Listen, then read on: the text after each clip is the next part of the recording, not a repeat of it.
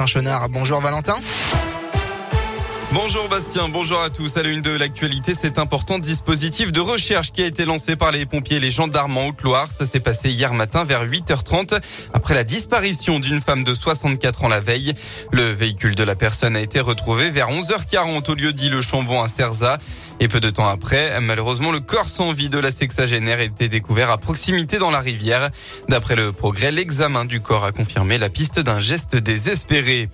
Dans le Puy-de-Dôme, les cloches ne s'arrêteront pas. Les habitants de Serra ont voté pour le maintien des sonneries des cloches de l'église la nuit. Les habitants étaient invités à participer jusqu'à vendredi à une consultation citoyenne pour décider si les cloches de l'église devaient être mises à l'arrêt euh, entre 22h et 7h du matin. Résultat final annoncé hier, 91 foyers ont répondu non, 32 ont répondu oui. Et puis dans l'un, hier, les pompiers ont dû intervenir en milieu périlleux. Vers 10h30, un chasseur a chuté dans un ravin entre Virieux-le-Grand et Valmoret sur Serran.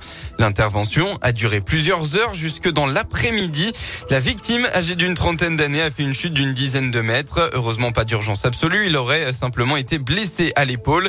En revanche, il a été héliporté plus de 5h30 après le début de l'intervention. Le temps de sortir l'homme de ce précipice enclavé et difficile d'accès. Les sports en football, un match crucial et des retrouvailles. Duel de concurrents au maintien cet après-midi au stade de l'Aube. Saint-Etienne 19e affronte 3 qui pointe à la 14e place. Toujours relégable, les Verts ont besoin de bonifier le succès obtenu à l'arraché contre le Clermont Foot lors de la dernière journée. Mais ils, iront face ils auront face à eux un entraîneur qui connaît parfaitement la SSE, Laurent Batles. Le coach de l'Estac a entraîné la réserve des Verts avant de partir dans l'Aube et ce match est pour lui différent des autres. J'ai vécu quand même euh, deux ans joueur, sept ans entraîneur. Euh, ma famille vit là-bas, mes amis, il euh, y en a qui viennent au match euh, esprit pour qu'ils montent de Saint-Etienne pour venir voir un peu comment ça se passe. donc oui, c'est toujours particulier.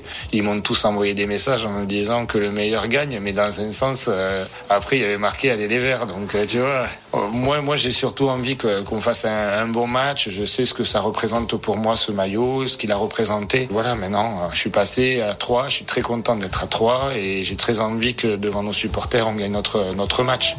3 contre Saint-Etienne, c'est à 15h et on n'oublie pas qu'à 17h, le Clermont Foot, autre concurrent au maintien, recevra l'OGC Nice de Christophe Galtier. La météo en Auvergne-Rhône-Alpes, eh bien, c'est la brume qui va dominer demain matin, euh, ce matin, pardon, en particulier dans l'Ain, le Rhône et la Loire. Elle devrait ensuite se dissiper pour laisser place à la grisaille tout au long de la journée. Malheureusement, pas un rayon de soleil attendu dans la région. De rares averses sont aussi attendues en fin de journée dans le Puy-de-Dôme. Et puis, côté Mercure, vous aurez au maximum de la journée, euh, demain, entre 6 et 9 degrés.